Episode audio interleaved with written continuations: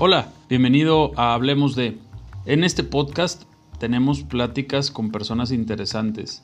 Vemos el lado humano de los emprendedores, empresarios, políticos y personas que están haciendo cosas extraordinarias.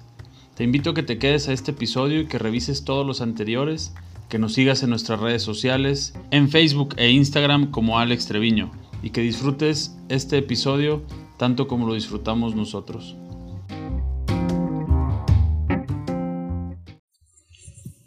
Green Closet Bazar, ¿cómo están? Mercedes, Tania. Hola, bien, Alex, gracias, por, la invitación. No, muchas gracias a ustedes por hacerme un espacio en su apretadísima agenda. Yo sé que tienen muchas eh, obligaciones y actividades aparte de su emprendimiento. Y, la verdad es que yo no quería desaprovechar la oportunidad de platicar con ustedes porque me parece súper interesante lo que están haciendo. Platíquenos un poquito a grandes rasgos de qué trata Green Closet Bazar. Bueno, Green Closet Bazaar es una idea que surgió en, bueno, unos dos meses antes, como a mediados de octubre. No. No. Fue en tu cumpleaños. Ah, sí, ok, julio, agosto. Bueno, ustedes son amigas, supongo, ¿no? Sí. Ah, o sea, por cómo están. ¿Ustedes son amigas desde hace cuánto tiempo? Pues mira, no amigas así como lo somos ya ahora. Tenemos amigas en común y por lo tanto nos conocimos. Y pues, ¿qué será? Ya tenemos rato. Somos una amistad endosada. Endosada, siempre soy la endosada en ese grupo. Pero la cuestión aquí es eso, que estábamos en una reunión, le dije, quiero hacer esto. Me dijo, yo también lo quiero hacer. Ok. Vamos a hacerlo. Ok, y lo hicieron. Eh, ¿Cuándo fue la primera edición del Green Closet Bazaar? Fue un 5 de octubre del 2009. 19. 19. 5 de octubre del 2019. Ok. Para los que no conozcan el concepto, es las expositoras, como ustedes le llaman, son mujeres y hombres que tienen ropa que ya no usan, que la llevan a un, una expo, por así decirle, ponen su stand y venden su ropa para que alguien más le dé una segunda vida. Es ropa de muy buena calidad, de buena marca, con, con, con el fin de eh, prevenir el desgaste ecológico que hay en la industria de la moda. Exactamente. ¿Sí lo entendí bien? Sí. lo voy a anotar. Hice mi tarea. Sí, y hay otra cuestión también importante para reactivar la economía. Ok. Porque dime quién no quiere tener un ingreso extra. Claro. Eso es uno de los... Ahora, para las personas que están escuchando, ahorita con la pandemia no hay eh, un espacio presencial en el que lo podamos hacer. ¿Cómo lo están realizando? Bueno, pues tuvimos que adaptar nuestro modelo de negocio que empezó justamente como te estás diciendo, en la que nosotros estábamos pues rentando un espacio para personas que quisieran poner un rack de ropa y llevar su ropa para vender y la verdad es que también para comprar, porque los expositores y expositoras que se inscribieron, pues todos vendían y compraban al, al mismo tiempo, ¿no? Entonces viene, exacto, incluyéndonos. Viene la cuestión de la pandemia, descansamos a lo mejor un par de meses y de repente platicamos de, bueno, esto creo que ya va para largo, es como que la nueva normalidad. Entonces nos pusimos a platicar a ver de qué otra manera lo pudiéramos hacer y se nos ocurrió pues empezar a subir historias de de prendas. Inicialmente de nosotros, de amigas, de conocidas y ahora pues está un poquito más estructurado. Más estructurado. Es en Instagram. Es correcto. ¿La cuenta de Instagram cuál es? Arroba greencloset-bazar. ¿Cómo eh, surge la idea en Tania primero de hacer esto?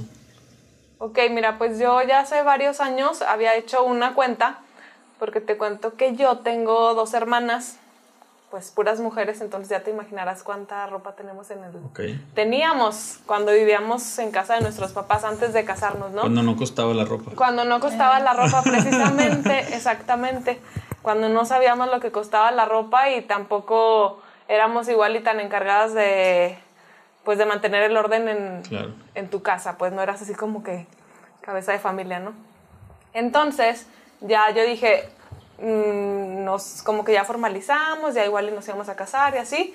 Entonces a mí se me ocurrió hacer una cuenta que se llamaba Chopper Closet con la finalidad de empezar a vender ropa de mi closet. Pero luego por ahí se desvió porque empecé a ver como que una oportunidad de vender como que playeras personalizadas y me fui por ese lado. Lo abandoné y de repente te digo que es cuando lo que cuenta Meche, que estábamos en mi fiesta de cumpleaños, y platicamos al respecto y dijimos, bueno, creo que es un buen momento para hacerlo precisamente porque creo que en Durango, al menos de lo que yo me había dado cuenta, no estaba muy explotado No, esa del- eso. el cuestión. tema del- Ajá, El tema del reutilizar ropa. así es. Que incluso a mí me llama la atención que vinieron a romper un paradigma bien grande que es yo cómo me voy a poner algo que ya es de alguien más, como que es de una clase social eh, baja, de a lo mejor, no sé si me estoy yo proyectando, pero yo creo que mucha gente tiene ese paradigma, ¿no? Sí. Sí. ¿Cómo han combatido eso? Pues yo creo que mostrándoles que si la prenda está todavía presentable, está padre también. Eso creo que yo es algo muy importante, ¿no? Que digas, oye, qué padre es esa blusa. Pues a ella se le ve bien porque a mí no se me va a ver bien, ¿no? Ok. Y algo creo yo muy importante también. Porque no vas a obtenerla a la tercera parte de lo que te costó Claro. originalmente. Es una oportunidad muy grande. Al menos yo sí la tomaría. Ok. Bueno, ahí me gustaría agregar que también hemos logrado que la gente crea en reutilizar la ropa porque predicamos con el ejemplo. Ok.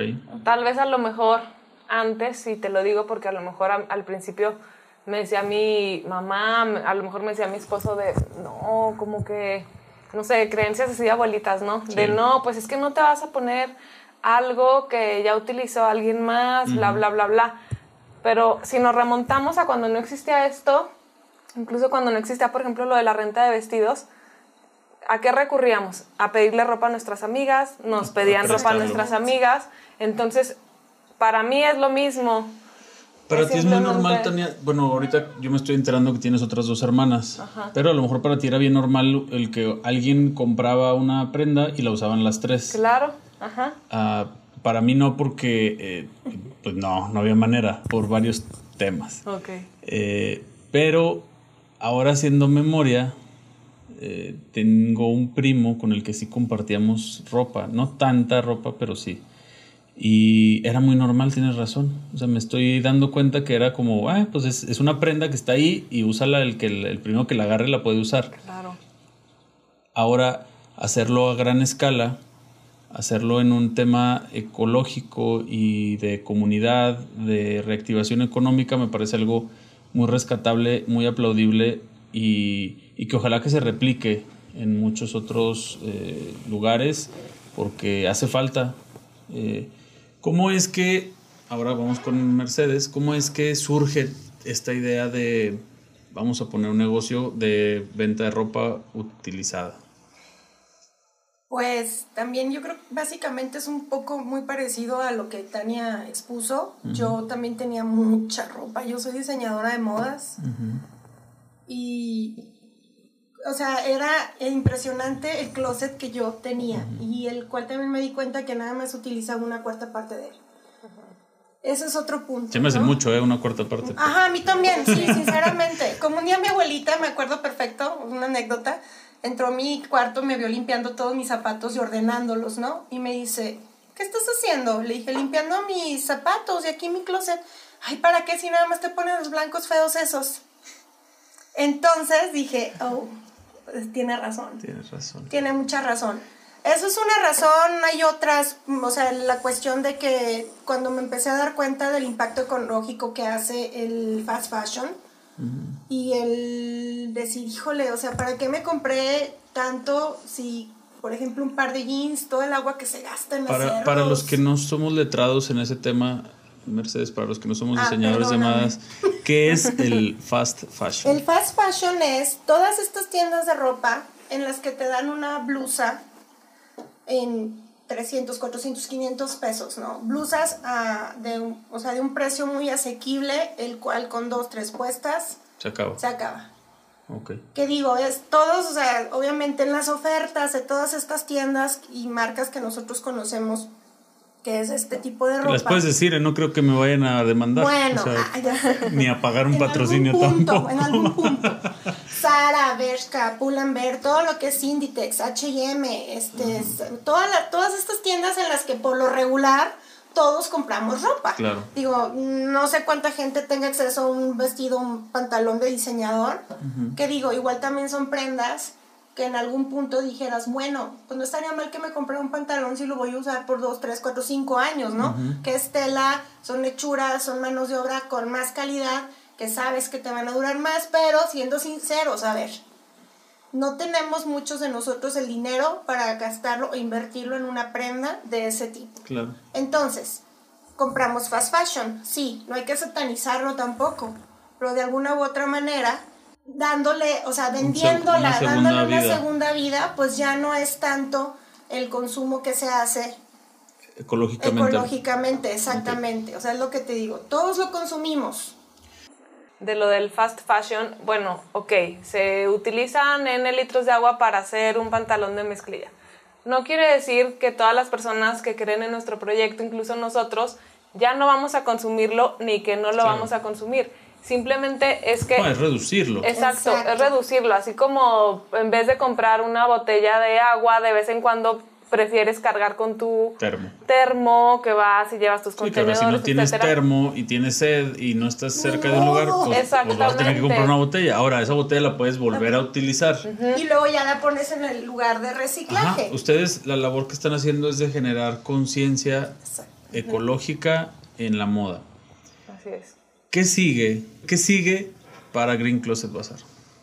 Eh, como lo hemos dicho antes, es un proyecto que no nació nada más para complementarnos. Obviamente queremos que crezca, obviamente queremos que en un punto sea nuestro modo de, de sustento, ¿no? Claro. Este, que sea un por- negocio rentable que les dé para vivir a ustedes. Claro. Exactamente, pues bueno, viendo ahorita también, aprendiendo de la pandemia y viendo todo lo que es ahorita rentable, pues sí tenemos idea de hacer alguna plataforma electrónica en la cual poder facilitar la venta. Ese es yo creo que el primer paso, ¿verdad?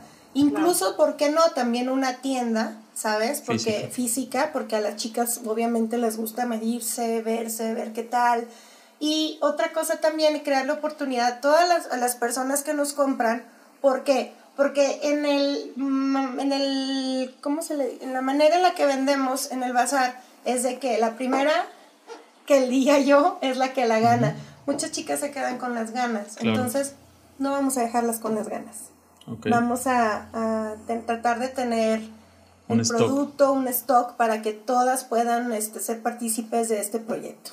Claro, y hay mucho que trabajar. Digo, pues de momento, tanto Meche como yo tenemos nuestro trabajo, entonces el no contar con tanto tiempo disponible para realmente ver de qué manera podemos hacer el negocio, pues yo creo que pudiéramos empezar en lo cortito haciendo algunas colaboracio- colaboraciones También. con personas que estén, pues que vayan con el ADN, así como decías tú el otro día de nuestra, pues de nuestra empresa, ¿por qué no decirlo? Es una empresa que creemos que, que tiene un buen potencial.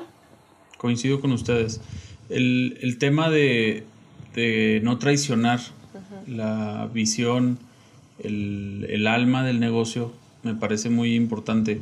Yo platiqué en días pasados con Mercedes y ella, ella me decía, es que yo no, no pretendo colaborar con esta campaña eh, o con esta persona porque no va en el mismo sentido que lo que estamos tratando de, de proyectar. Eso es, es, es muy padre. ¿Me pueden platicar un poquito de qué es lo que ustedes quieren proyectar con, o qué es el alma de, de, de Green Closet Bazaar?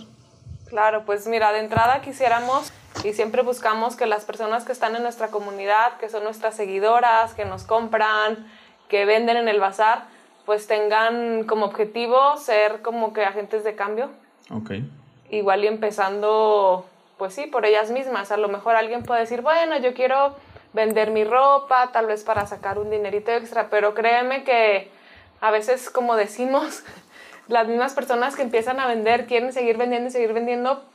Y yo no lo veo que lo hacen por el dinero, sino que lo hacen porque empiezan tal vez a ver un cambio en su casa, en su closet, en su Claro. espacio, y te das cuenta que no utilizas muchas cosas. Y es muy padre ver la satisfacción de las chavas cuando les entregan el paquete o cuando van a recogerlo en el lugar donde hacemos la transmisión del bazar, claro. Como algo que no se está utilizando a alguien le va a dar una segunda vida e incluso hasta una tercera, no sabemos si, si cuarta, porque pues realmente son cosas que nos hacen, no sé, a mí últimamente ando como que muy metida en el rollo, no digo que soy minimalista, ¿verdad? Pero sí me gusta ver videos de YouTube con el con el tema y estoy muy metida como que en algún punto de, de la vida, en el corto plazo, me gustaría tener no solamente lo que necesito, pero sí lo que me hace sentir feliz y desprenderme de, de las cosas. Eso, que sean como que agentes de cambio y que estén conscientes que con pequeñas acciones pueden, pueden sumar. ¿Cómo es que una contadora y una diseñadora de modas se ponen de acuerdo para poner un negocio? Interesante, pero la verdad es que hacemos muy buena dupla. La verdad, ¿eh? O sea, está muy chistoso como la diseñadora y la contadora.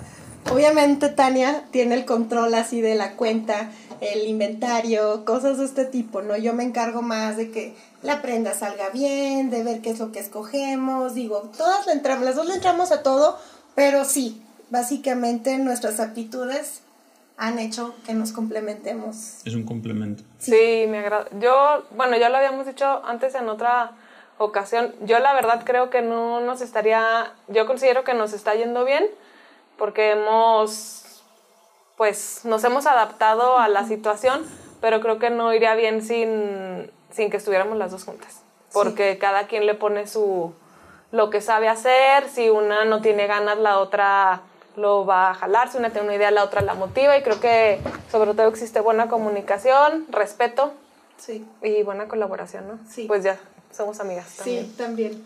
Si llegara hoy alguien y les dijera, te compro tu negocio, No. No, yo creo que no. No, y yo te voy a decir por qué, porque lo empezamos, yo considero que como comentábamos, el ADN, la marca, no lo va a seguir cualquiera. Alguien que llegue con dinero y me diga lo quiero, lo va a ver desde el punto de vista económico, no lo va a ver desde el punto de vista que es de dónde viene y por qué nació la idea de hacer el bazar. De hecho, bueno, Yo considero. para complementar, tú, tú preguntas que qué haríamos si ahorita nos dicen que nos compran el negocio. En, desde el inicio, o sea, cuando nosotros le pusimos toda la fe, todas las ganas, se nos acercó, pues tampoco te voy a decir así que somos O sea, las más no había populares. una fila de gente. No, no había una fila de gente acá esperando, pero sí te puedo contar con las dos manos eh, que se nos acercó gente tratando de integrarse con nosotros. Y a nosotros, claro, te- como te digo, nos encanta colaborar con personas que realmente creamos que vayan a, a sumar Claro. pero sí nos fijaríamos mucho en que cualquier persona que quisiera agregarse, que quisiera como que potencializar esto, pues que vaya con, con nosotros. Obviamente, pues sí vamos a ser un poco egoístas con nuestro bebé Green Closet Bazar, Sí. pero sí nos gustaría No, mucho bebé, ¿no? que esto se Sí. replicara. Claro, nos gustaría que se replicara y si alguien quiere de alguna manera trabajar con nosotros y creemos que va a sumar, que va a hacer que más personas tengan conciencia, Yo creo que Claro al, final de, al, final, al final del día la intención de ustedes es que esto crezca y va a llegar alguien que lo va a hacer eh, o que lo va a copiar, que lo va a perfeccionar, que tal vez lo pueda hacer mejor que ustedes. Claro. Y que bueno, creo yo, porque pues está haciendo un impacto más grande en el medio ambiente, que es al final uno de los objetivos. Yo entiendo que es un negocio y que como negocio tiene como finalidad dar una utilidad y, y generar riqueza.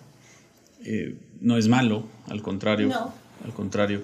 Eh, otra pregunta que, que quisiera hacerles es, si volteáramos hacia atrás al 2018, ¿qué le dirían a Tania y a Mercedes antes de empezar el proyecto? Ya con la idea del proyecto, Sí, sí, sí, ya están dos días antes de que empiece el, el, el- o el día de la planeación. Híjole. Antes de, de- de dar el paso definitivo, ¿qué le dirías? que todo va a salir bien. Exactamente eso iba a decir. Que con- de que Tania confía, todo va a salir bien. Echa mano de, de las personas que te quieren ayudar, porque obviamente que hemos tenido nuestras crisis existenciales Sí. Y en lo personal, pues en mi familia sí me han apoyado bastante. En la mía igual. En la de Meche también no se diga. Sí. Este, mm, y pues no, que no estamos solas, que al final de cuentas yo creo que la buena vibra se, se contagia y simplemente el consejo sería ese, como que aviéntate, planéalo bien Todo va a salir bien. y ajá, todo va a salir bien. Sí, o sea, es que muchas veces nos hacemos nudos en la cabeza Yo creo que también ese es el, el motivo por el cual mucha gente no emprende o no empieza algo, porque piensan que va a ser más complicado o porque tienen en la cabeza una idea, un concepto, algo de que salga de una manera. Y pues no, si te dejas llevar, lo haces con planeación y al final pues va a salir bien. Digo, la idea la tienes. No todo va a salir perfecto, no todo va a salir exactamente como tú quieres. Cada, cada bazar creo yo que hemos ido mejorando, que, que todo va saliendo. Y otra cosa, todo fluye de una manera que no te esperas, ¿verdad? O sea, es. las ideas, todo fluye cuando estás trabajando en armonía, con buena intención, todo sale. ¿Cuál ha sido la dificultad más grande a la que se han enfrentado? No, no, no en su vida, ¿verdad? Ay, no vas a no. decir, ay, una vez cuando... No, no, no. No, no, no. Hablando de- del proceso de Green Closet, vas Era una a... de esas. Sí, un novio que yo tenía... No, Obvio que yo tenía. ¿Cuál ha sido la dificultad más grande que hemos tenido? ¿Cuál será? Pues creo que bueno, Nuestro camino fácil, ¿verdad? Sí, no, tampoco es tampoco así. fue fácil, pero yo creo que tipo días, dos días antes estábamos estresadas porque no teníamos una cosa u otra cosa u otra cosa, o nos falta eso, nos falta el otro, pero a fin de cuentas, como dice Tania, su familia, nuestra familia, las ambas nos apoyaron muchísimo y al final fue, pues ya está, ¿para qué me estresé? la falta de recursos fue el- el- uno de los principales eh, tropiezos, por así decirlo. Bueno, a ver si va, a ver tú qué opinas. Abrirnos camino. Yo creo más bien que abrirnos camino en lo que estábamos tratando de hacer. Porque no teníamos idea de muchas cosas. ¿Cómo cuáles cosas? No sé, de va va a haber respuesta, las chicas van a querer vender con nosotros, les va a gustar el lugar, este, nos El hace- testear el, el producto como tal. Exactamente, exactamente. Sí, porque pues no era un- hicimos eso. no, era un, ajá, era un concepto meramente nuevo en Durango. Al menos para nosotros, ¿verdad? Y sí, al menos para nosotros. Pero, pues yo creo que es eso. Dan, Yo no vi una dificultad. Nos estresamos Bueno, mira. por tiempo y cosas así, pero Mm, el mes- mi- al final de cuentas, pues como todo negocio, tú vas a saber que como que. Clientes, ¿no? O sea, tienes que, debes de tener la paciencia para contestar, para ver cualquier eventualidad. A lo mejor que las expositoras algo puede salir bien, algo puede salir mal. Yo le veo una dificultad a su negocio, que es que ustedes tienen dos clientes, la expositora y el que va y compra. Entonces tienen que hacer Eso. doble labor de venta. Exacto. Vender los lugares y vender el, el- el evento para que la gente vaya. Ese era nuestro mayor miedo. Que quedar mal con las expositoras de O sea, que, que, no fuera que la gente no, la que no hubiera convocatoria, que la gente no fuera. ¿Y cómo lo resolvieron? Ah, pues echándole todas las ganas, todos los kilos Ah, posibles. no, no, bueno, pues echarle ganas no me resuelve la duda. ¿Cómo, resol- ¿Cómo resolver el problema de que vayan a un evento nuevo que no a comprar ropa usada? Es que es con el ejemplo. O sea, debes de perder el, la pena. Para, hay mucha gente que le da pena vender. A mí en lo personal no me da pena vender. Y ahí, ahí está la muestra que yo soy la que graba los videos ahora con el bazar virtual. Entonces, Buena modelo. Sí, sí. Gracias. pues, y lo, lo estamos repitiendo mucho, por eso echar manos de tus conocidos, a lo mejor de la buena vibra que traes, de la, de la esencia que, pues sí, considero que las dos tenemos, tratas de echar fuerza de las otras personas que te pueden ayudar a compartir, a platicar. Nos fuimos a pegar pósters por todo Durango. Sí. Contratamos a una diseñadora muy buena que nos ayudó también con La imagen. con la imagen. Tratar de, pues sí, de ser fieles a, a nuestra imagen, crear un concepto padre visualmente para que realmente tenga las personas duda de ir a ver de qué se trata. Incluso fuimos creo que hasta canal Ay, es cierto, Fue fuimos al 12. canal. do- Canal 12. 12. Ajá, sí. Es el verdad. canal 12 fuimos, andábamos ahí por todos lados. Sí, sí. Exacto. Ahora, ustedes crearon una imagen de un negocio que, como les digo, a lo mejor culturalmente había, era como la segunda, la- las- los tianguis que ponen, y ustedes lo pusieron, lo hicieron fresa, lo hicieron de calidad. Eso es innovar. Desde mi punto de vista, eso es salirse de la caja, pero se salieron 10 cuadras. ¿Por qué?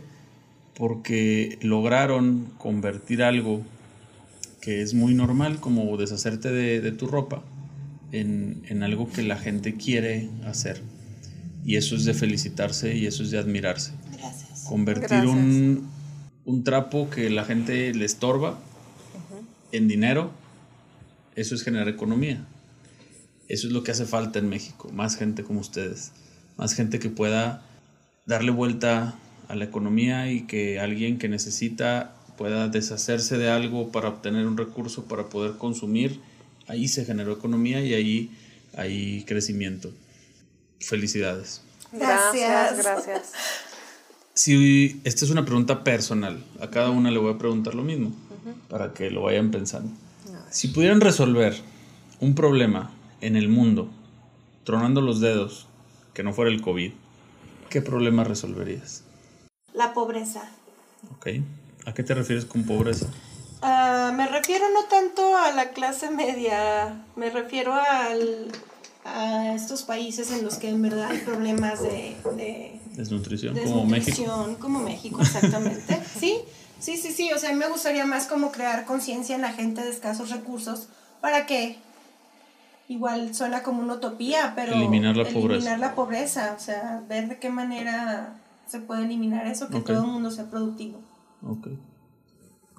Pues a mí me gustaría eliminar la apatía, porque creo que, bueno, para muestra ayer el Super Bowl, ya todo el mundo somos jueces de si nos gustó el show del medio tiempo. Yo creo que, bueno, y es lo que me puse a pensar ayer, ¿en qué momento nos convertimos en esa persona que creemos que tenemos derecho a juzgar todo y a todos?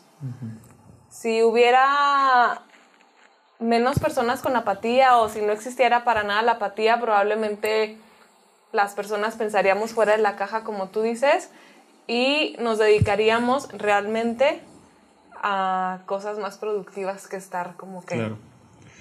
Y, y se los voy a Pues, poner, tienes toda la razón, Tania. Se los voy a poner desde acá.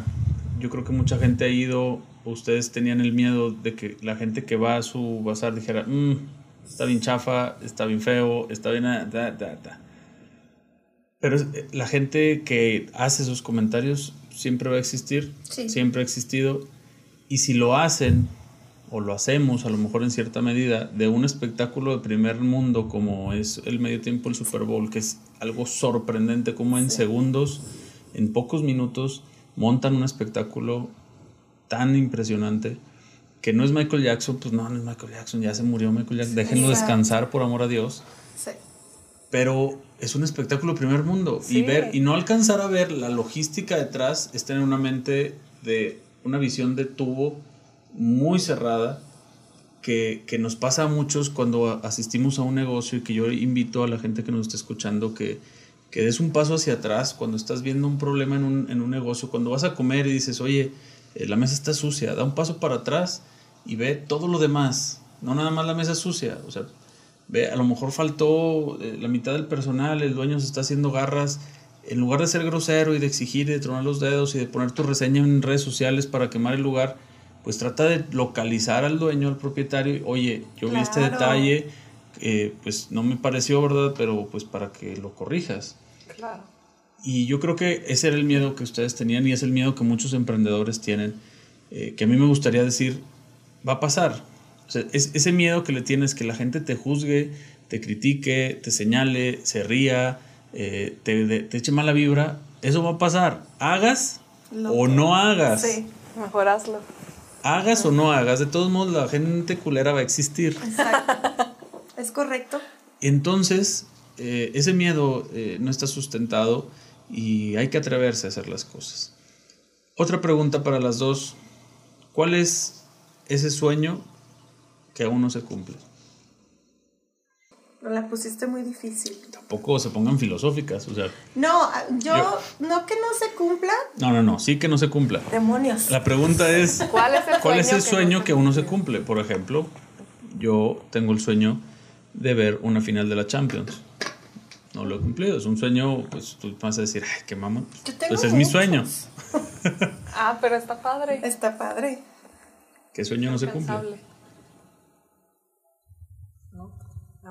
Comienza con uno de tus sueños. No, yo podría poner al a Green Closet como, como mi sueño en el aspecto de que quiero tener un negocio que me llene al 100%, que me haga feliz, el cual me dé independencia económica, el cual me dé para muchas cosas, que me dé libertad en tiempo, que me dé libertad de financiera, que me haga feliz, que me, o sea, en ese aspecto podría poner el Green Closet, no como el único. Que tu negocio crezca, o sea, que Green Closet va a ser crezca al grado de que tú puedas vivir de él. Exacto.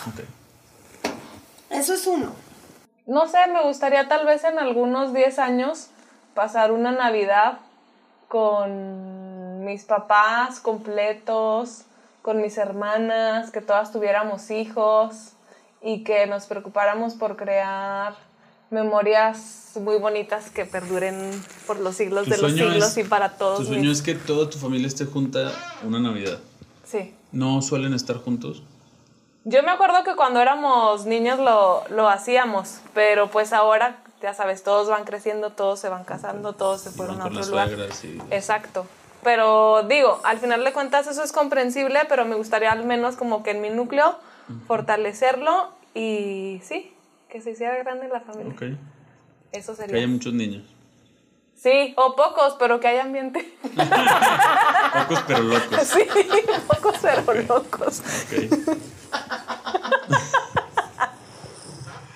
Muy bien. Me gusta. Hashtag. Pocos pero locos. Pocos pero locos. Bien, pues muchísimas gracias. Eh, antes de despedirnos, esta pregunta también es muy profunda, a ver si no nos tardamos 10 10 minutos en contestarla. A ver. En 100 años, cuando ya no existan Tania y Mercedes, eh, va a haber un- una tienda, un corporativo de Green Closet Bazar, eh, donde va a haber dos fotos de dos viejitas, Tania y Mercedes, y abajo de cada una de esas fotos va a haber una frase. Y ¿Qué frase es la frase de Mercedes? ¿Qué frase es la frase de Tania? Que es como quieres que la gente que llega y ve la fundadora, las fundadoras, recuerden a Mercedes y recuerden a Tania. uy, qué fuerte. Vive simple. Esa me gusta. Vive así, Ríete, sonríe, sonríe. sonríe, disfruta. Tania, Mercedes, Green Closet Bazar, muchísimas gracias. Gracias, Gracias, Alex. Un placer por estar la aquí. terapia. Muy divertida tu entrevista. Muchas gracias por la invitación. Gracias y hasta la próxima. Hasta la próxima. Bye. bye. bye. Muchas gracias por haber escuchado este episodio. Te recuerdo seguirme en mis redes sociales, Alex Treviño en Instagram y Facebook. Nos vemos la próxima.